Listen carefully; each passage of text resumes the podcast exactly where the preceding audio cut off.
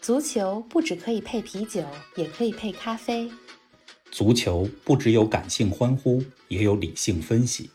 足球不只有皇马、巴萨、梅西、C 罗，也有不为人知但值得歌颂的球队和球员。足球不只是九十分钟的体育比赛，可以贯通世间万象，纵横五洲四海。足球小世界，世界大球场，一杯咖啡的时间，陪你聊足球，但不止于足球。听众朋友们，大家好，欢迎来到新一期足球咖啡馆。冯老师你好，林子豪，听众朋友们大家好。前一段节目呀，我们一直在说欧冠啊、英超、新赛季这些热点话题。那我们今天的国家板块又回来了，带大家重新走进一个新的国家，叫挪威。对，每次说到国家的时候，估计你都得考考我，这国家的人均咖啡消耗量多少，对吧？是的。今儿呢，你不用考我了，我自己查了查。嗯。挪威这国家的人均咖啡消耗量高居第二位。哟。比之前咱们几期节目说到的。排名第三的冰岛，第四的丹麦，第六的瑞典，可都要高。嗯，对呀。哎，说到咖啡，咱们这节目叫足球咖啡馆。你最近喝什么呢？真是好久没说咖啡了。对啊，而且咱们选的这些国家也真是巧啊，因为在欧洲啊，在北欧转，而且恰恰他们都是人均消耗咖啡比较高的国家。最近在喝一些，嗯，你知道有些咖啡馆它会定期的做一些。不能叫盲品，杯测的豆子，它会选几只同一类型风味的，但是不同种的豆子，然后让一些经常买的粉丝啊，或者是客户来做这种测试，就是拿粉丝当小白鼠，是吧？对，就比如他不告诉我们这几款是什么风味的，但是呢，比如说都是果香型的，让你来分，对，让你来分一下等级，他可能会根据大家的意见呢来选一支真正的上市。对，所以最近喝了不少这样的小的这种杯测包。嗯，冯老师，你最近喝什么啦？我最近也没少喝咖啡，最近弄了点洪都拉斯的咖啡在喝。啊，洪都拉斯这个国家在中美洲，挨着哥斯达黎加。是的。呃，这俩国家都是地理小国，足球当中的中型国家。将来有一期节目，咱们说说中美洲这区域啊。没问题。哥斯达黎加大家都知道，二零零二年世界杯跟中国一组，没错，对吧？这个小国浇灭了十四亿中国人世界杯开门红的希望梦想。哎，说起哥斯达黎加这场比赛，我们可是中学的时候一起在阶梯教室大家统一看的呢。中国对哥斯达黎加，对全国人民都停工停学在看这场球。除了哥斯达黎加、洪都拉斯，刚才说喝咖啡来自的这个国家，它也进过世界杯决赛圈，是吗？而且之前中超里边还有不少洪都拉斯的球员效力。嗯，哎，扯远了哈，咱们还是从中美洲回到今儿的主题北欧吧。对，咱们说回要说的挪威。挪威一下我想到的可不是男足啊，可是女足哎。你像中国女足二十年前比较强大的时候，那时候不叫铿锵玫瑰铿锵玫瑰，对。对，挪威那时候是咱们的主要对手吧？如果我没记错的话。对，一九九九年女足世界杯上，中国不是进决赛了吗？进了决赛，最后点球大战输给了美国，获得了亚军。进决赛之前，嗯，就是五比零把挪威给赢掉了，是干脆利落。对呀，没错。九十年代是挪威男女足特别辉煌的时候啊。呃，挪威女足在一九九五年获得了第二届女足世界杯的冠军啊，厉害。二零零零年获得了悉尼奥运会的金牌啊。当然，这俩成绩就非常不一般了。对呀，这也是中国女足最辉煌的时候。特别梦寐以求，但从来没得到过的这种冠军的荣誉。没错，哎，挪威女足她既然曾经是世界强队啊，怎么没有听说男足太多的新闻啊？之前咱们讲北欧的几个国家，你说丹麦创造了丹麦童话，对吧？得了九二年的欧洲杯冠军，记住了。瑞典也是球星有很多呀，人才辈出，像大家都知道的伊布啊之类的。伊布，对。对，然后冰岛呢这几年也创造了黑马奇迹。那挪威足球的历史，方老师给我们说说有什么值得关注的？嗯，呃，先不提历史，咱们先说现在吧。你还甭说现在一些足球当中的热点，还真跟挪威能扯上关系。嗯，呃，以及能把咱们前两期节目给连起来。嗯，前两期节目里讲了英超，对吧？讲了曼联的九二班。嗯，那么现在曼联的教练索尔斯克亚，嗯，他就是挪威人啊。此外呢？欧洲这一两个赛季状态最火热的零零后前锋，就是二零零零年以后出生的，嗯，那就是挪威前锋哈兰德。他现在效力的是德甲的豪门呃多特蒙德。啊，他也是挪威人。呃，而且他爸爸老哈兰德，嗯，还有一段可以讲的故事，咱们一会儿给大家讲讲。啊，哈兰德和索尔斯克亚，一个球员，一个教练。嗯嗯，现在基本上看球的大部分球迷啊，都听说过他们两个的名字。是的，这两个名字还是比较熟悉的，尤其是索尔斯克亚，我也是觉得，嗯，听的比较多。哎，这样我就不担心了。看来你要讲的关于挪威的故事也有很多啊，也很有故事性。之前听挪威足球这个话题啊，我还对北欧海盗比较感兴趣。这个昵称，关于挪威足球，很多观众也是这样啊。有几位粉丝就问说，哎。北欧海盗，给我们讲讲吧。我还担心这期节目，冯老师你是不是光要讲一些历史啊、技战术这些东西呢？看来可以继续听故事了。嗯，今天你打算怎么来讲挪威呢？还用以前的一二三吗？对，以前讲国家基本上都是一二三啊，今儿还是这么讲。嗯呃，挪威的一二三，咱们这么来对应。怎么对应？一个黄金年代啊，两个知名教练。三颗冉冉升起的新星，哎，可以啊，讲，没问题啊。那咱们从黄金年代说起吧。哎，你刚说挪威女足九十年代是他们比较辉煌的时候，那男足的黄金时代也是那个时候？对，呃，九十年代是男女足都特别辉煌的时候。呃，咱们就拿男足来说吧，丹麦之前讲到了，北欧的另外一个国家，九二年是这一年是属于丹麦童话的年份，对吧？是的。那到了九四年，嗯，呃，其实那个年份。嗯，世界足坛发生了很多事情，比如说巴西啊获得了美国世界杯的冠军，嗯，比如说东欧的保加利亚，嗯，北欧的瑞典，嗯，都进入到了世界杯的四强啊。但是同样在九四年那一年，怎么呢？当时这个只有四百三十万人口的小国，就是挪威啊，它也创造了一个不大不小的一个奇迹。什么呢？它在国际足联世界排名当中排到了第四位。哎呦，那很高。应该说这是一个非常了不起的成绩。是啊。嗯，而且那个时候也是北欧足球的一个巅峰。嗯啊，曾经一度哈，世界排名的前六的国家里边，嗯，有三个来自于北欧，啊，挪威、丹麦、瑞典，嗯，同为世界前六。厉害。这旁边另外三个是巴西、德国、阿根廷，这都是传统强国了。对对，那时候，嗯，大家都知道，从历史上来讲，挪威足球没有丹麦。没有瑞典那么强，嗯，但是九十年代进入了黄金时期，嗯，他一九九四年和一九九八年世界杯连续两次，呃，进入到了决赛圈，嗯，嗯，九四年之前，挪威最近一次也是第一次进世界杯决赛圈，什么时候呢？那是一九三八年的事儿了，哎呦，隔着五十六年，对呀，啊，所以九四年终于重回世界杯这个最高的殿堂，嗯，另外说到挪威足球，我觉得有一个有意思的记录得跟大家说说，什么呢？巴西。啊，是绝对的足球强国，嗯，对吧？谁要能赢了巴西，嗯，那是一个大新闻了。啊，嗯，据统计啊，嗯，历史上跟巴西队踢过正式比赛的国家队，嗯，只有两支球队从来没有输给过巴西，从来没有过哪两支？其中一个就是挪威啊，哎，那这个记录真的是神奇啊！也就是说，挪威是巴西从来没有战胜过的球队。哎，另一支是哪个？有点好奇。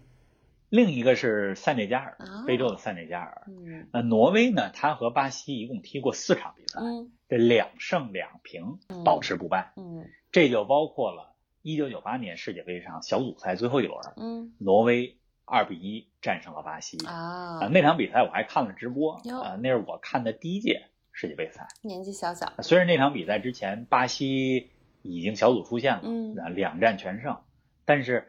在这种情况下战胜巴西，那也相当不容易。那时候巴西有罗纳尔多，是啊，呃，贝贝托、罗伯特卡洛斯，呃，这些知名的球星，就是对吧？全都是巨星啊！挪威能战胜真的是非常不容易啊。哎，那那个时候挪威有什么知名的球员吗？挪威没有绝对的世界的巨星，嗯，但是九十年代挪威有非常多的球员在英超联赛效力，呃，也是英超。外援的主要来源国之一啊，呃，英超的俱乐部非常喜欢挪威球员，因为为什么？挪威人不仅人高马大，而且脚下技术非常棒。嗯，很多的英国教练呢都把挪威球员称为脚下活不错的大个子们。虽然个儿高啊，技术也好。个儿高，但人家不笨。嗯。另外，挪威球员训练非常刻苦。怎么呢？在场上拼抢也非常积极。嗯。呃，职业精神好，对吧？嗯，有身高，有身体，有技术，啊、那谁不喜欢挪威球员？没错。你说到一些不能说巨星吧，但是一流的球星，也有很多，嗯，比如说参加了九八年世界杯的挪威球员啊，高中锋安德烈·弗洛，这当时效力于切尔西，嗯，后卫博格·延森，嗯，呃，还有替补前锋啊，超级替补索尔斯克亚效力于曼联，啊，对对对，后卫啊布约内比效力于利物浦，嗯，中场艾弗森效力于。这不是打篮球的那个艾弗森啊，这是挪威踢球的艾弗森，效力于托特纳姆热刺。嗯，这些球队都是英超的强队啊。九十年代以后进入到新世纪，还有谁呢？嗯，英超也有利物浦的后卫，像里瑟，阿斯顿维拉的高中锋卡鲁，嗯，这都是挪威的前锋啊。挪威还真是出了不少哎。对对，而且你看这些球员哈，他们效力英超的这些球员，刚才我讲到的这些，不是中后卫，对吧？就是前锋这两个位置居多。嗯。是因为刚才咱们讲到了，他们这个挪威人嘛，作为世界上 身高最高的民族之一，有着身体棒的这个啊先天优势。先天优势，对。但是呢，在挪威的前锋里边就有这样一个谁呢？他不是传统意义的高中锋，呃，主要特点是技术出众，嗯，灵活，还有门前技术好。他就是刚才咱们提到的，呃，挪威的前锋，曾经的曼联的球员，现在的曼联主教练。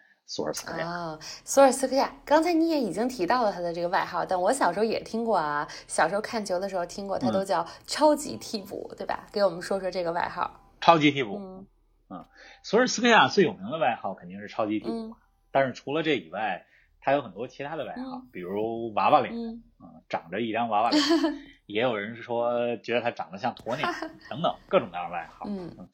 索尔斯克亚效力曼联期间啊，他其实并不是曼联的主力前锋，不是主力。咱们说，呃，前几期节目聊到了曼联九二班的黄金一代，是的，嗯，在九十年代末，九八九九年获得了三冠王，没错。那个时候，曼联主要以英格兰的这个啊九二班的球员啊，再加上威尔士的球员吉格斯，咱们之前讲到的六个人为班底。嗯，那你说前锋这个位置啊？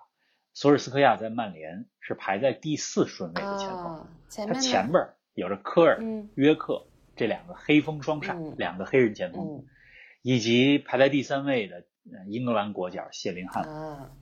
所以索尔斯克亚大部分的上场时间是替补出场，很有限。嗯，但是每次替补总还能有这种给大家带来惊喜，抓住每次机会，而且。呃，偶尔福克森给他排在首发，让他一开场就上，表现反而没有让他替补上表现好。呃，这个超级替补最知名的瞬间就是九九年欧冠的决赛，曼联二比一最后三分钟逆转了拜仁，这是足球史上最神奇的一个逆转，嗯打入制胜一球的，对呀，就是索尔斯克亚。但是即使是这样，创造了这么多神奇的时刻，呃，索尔斯克亚待在挪威。啊，也不是最有名的球员。他在挪威国家队历史的出场次数啊，排名还进不到前十位。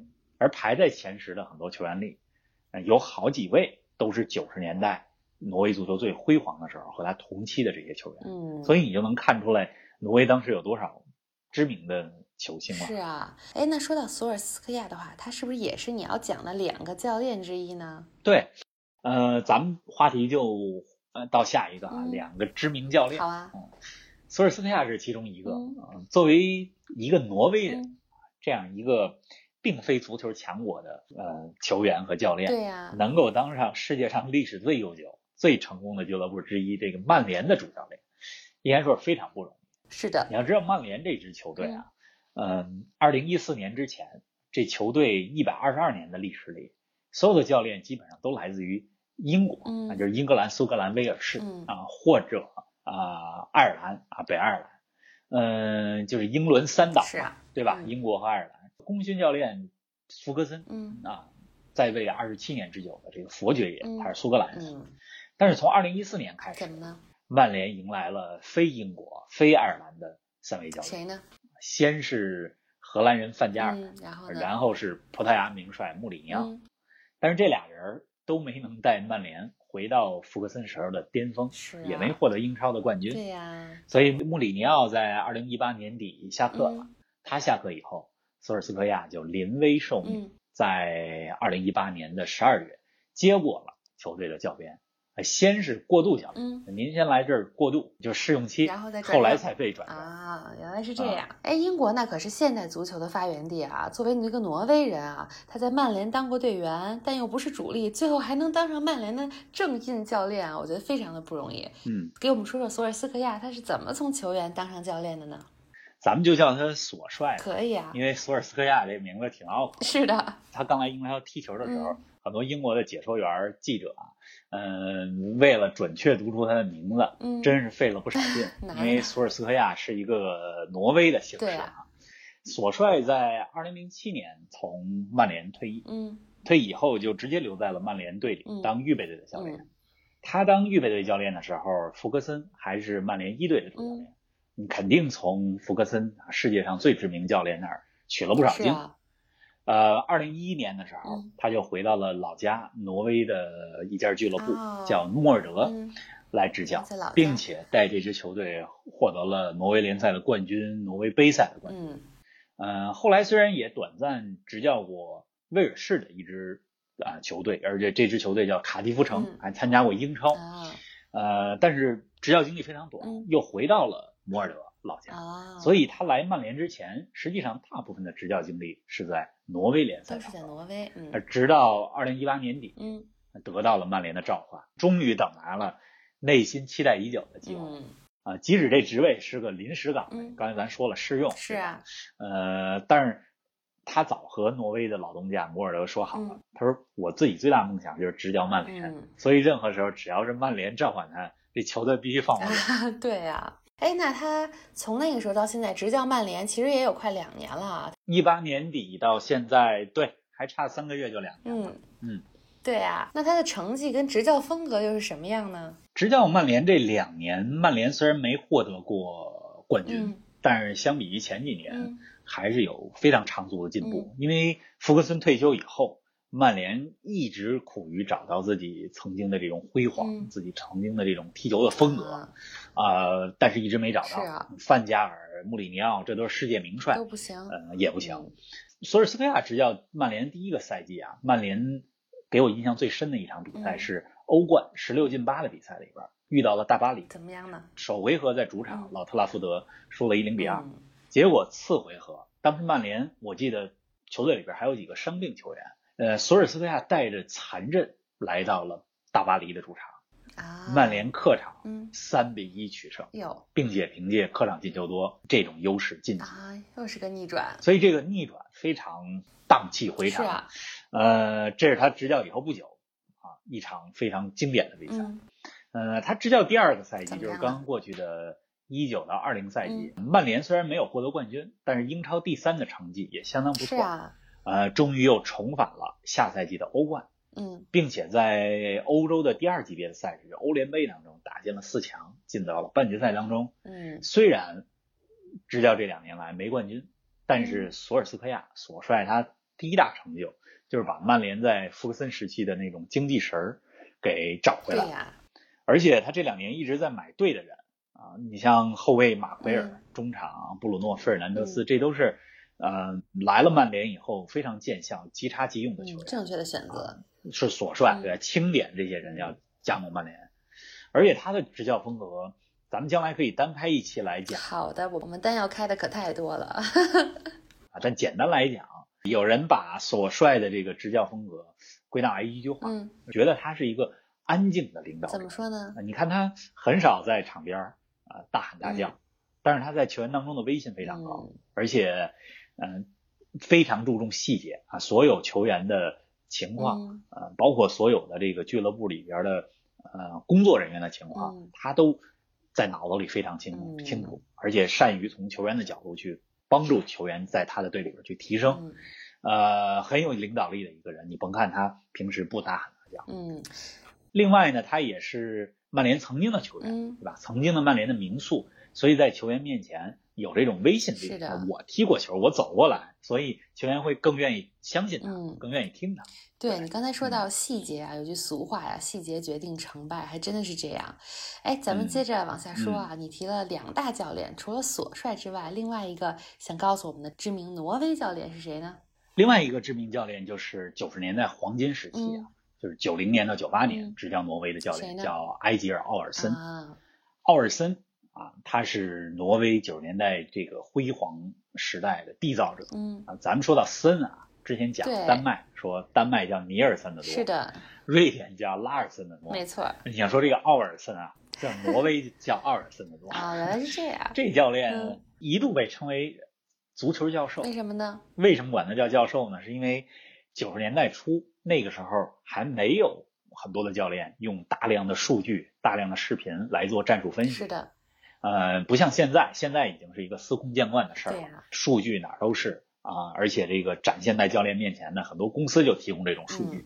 那九十年代初还比较新，嗯、呃，但是奥尔森这个教练他就这么干。啊、呃，而且他还有一个理论，什么呢？他说我们得踢聪明的足球。嗯就是我们没有像巴西、德国、阿根廷那样天赋出众的球员，对呀、呃，所以我们要充分发挥我们的优势。嗯，那些强队他们有着有天赋的球员，他们能够在有球状态下，就是球在脚底下的时候发挥出优势来，嗯、而我们呢，要在无球状态下踢得聪明。是的，那就意味着要干嘛？要靠积极的跑动，嗯、对吧？有策略的站位，以及比别人更勤劳、更多的拼抢，对、啊，来占据场上的优势。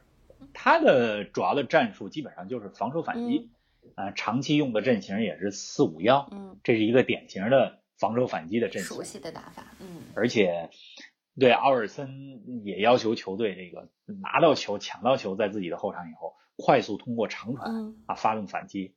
当然，也有人批评说这种方式挺无聊的，嗯、因为毕竟是一种比较被动的防守，啊、防守完了以后再反击嘛，嗯，不具有观赏性。但是人出效果呀，对对吧？嗯，一点也不花里胡哨，嗯、但是有结果。嗯，对。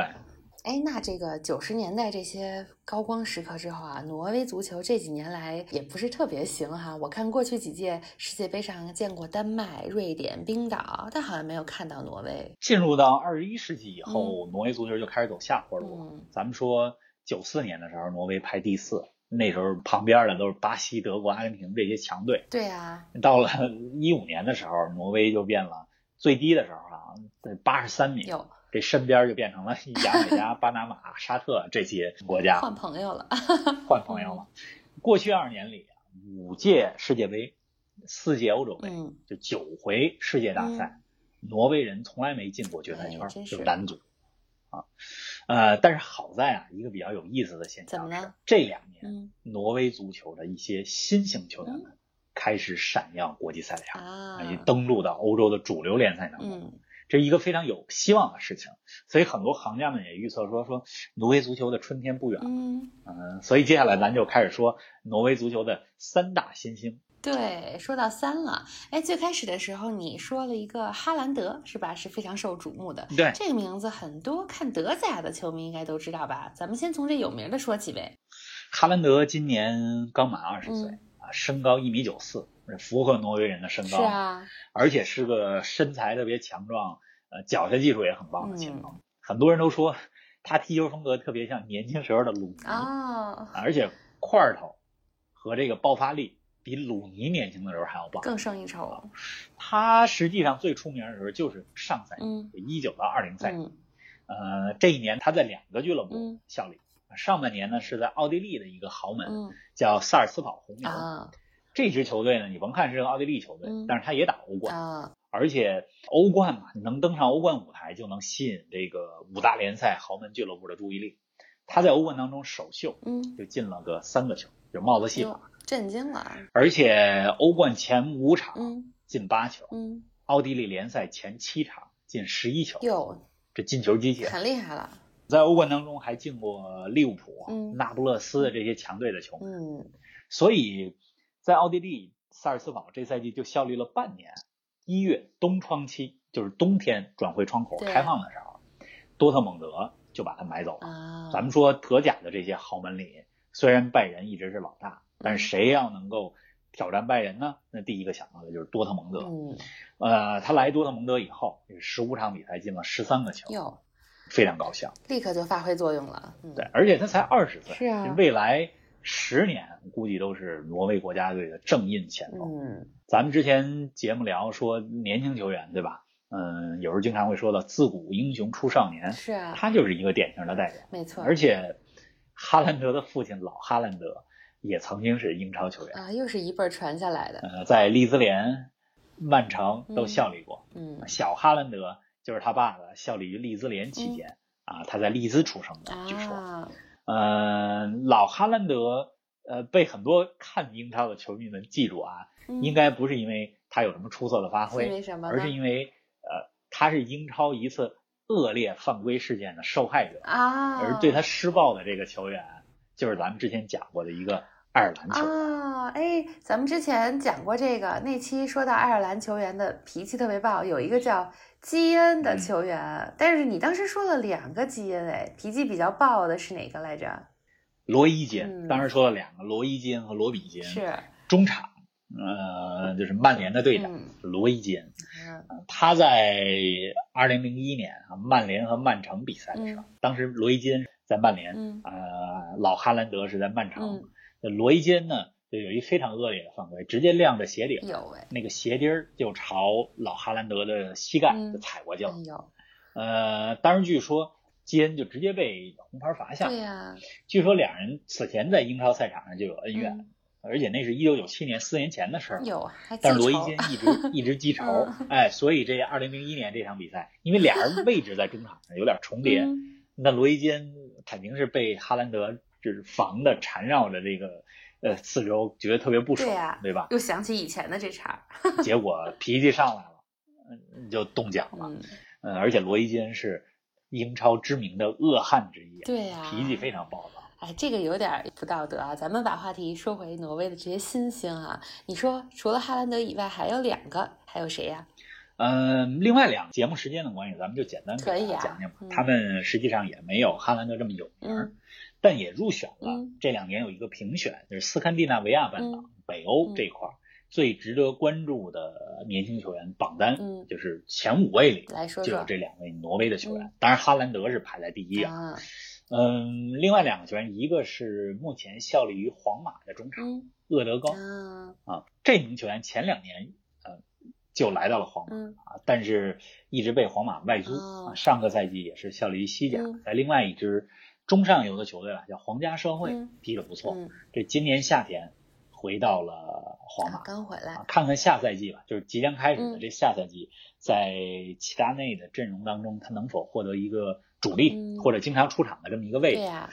呃，厄德高呢，他也是挪威足球历史上少有就是效力于皇马这种大俱乐部的技术型中场。啊，因为挪威一般都是高中锋，对吧？中后卫人高马大。没错。你说技术型中场很少有跟挪威划等号。是的。另一位呢？另外一个人呢是现在在英超踢球，效力于英超谢菲尔德联队的二十二岁的挪威中场，叫博格。挪威叫博格的也非常多。嗯。曾经有曼联的后卫，九十年代就叫博格。是的。当然，这个博格和咱们现在说的二十二岁的博格没有什么父子关系。是的。对。呃，这名球员身材非常高大，一米九五，防守型中场啊，也是典型挪威人的身高。嗯，对。哎，看来有了这三个，感觉挪威足球还是比较未来可期啊。对，而且挪威不只有他们仨啊，还有其他有潜力的年轻球员。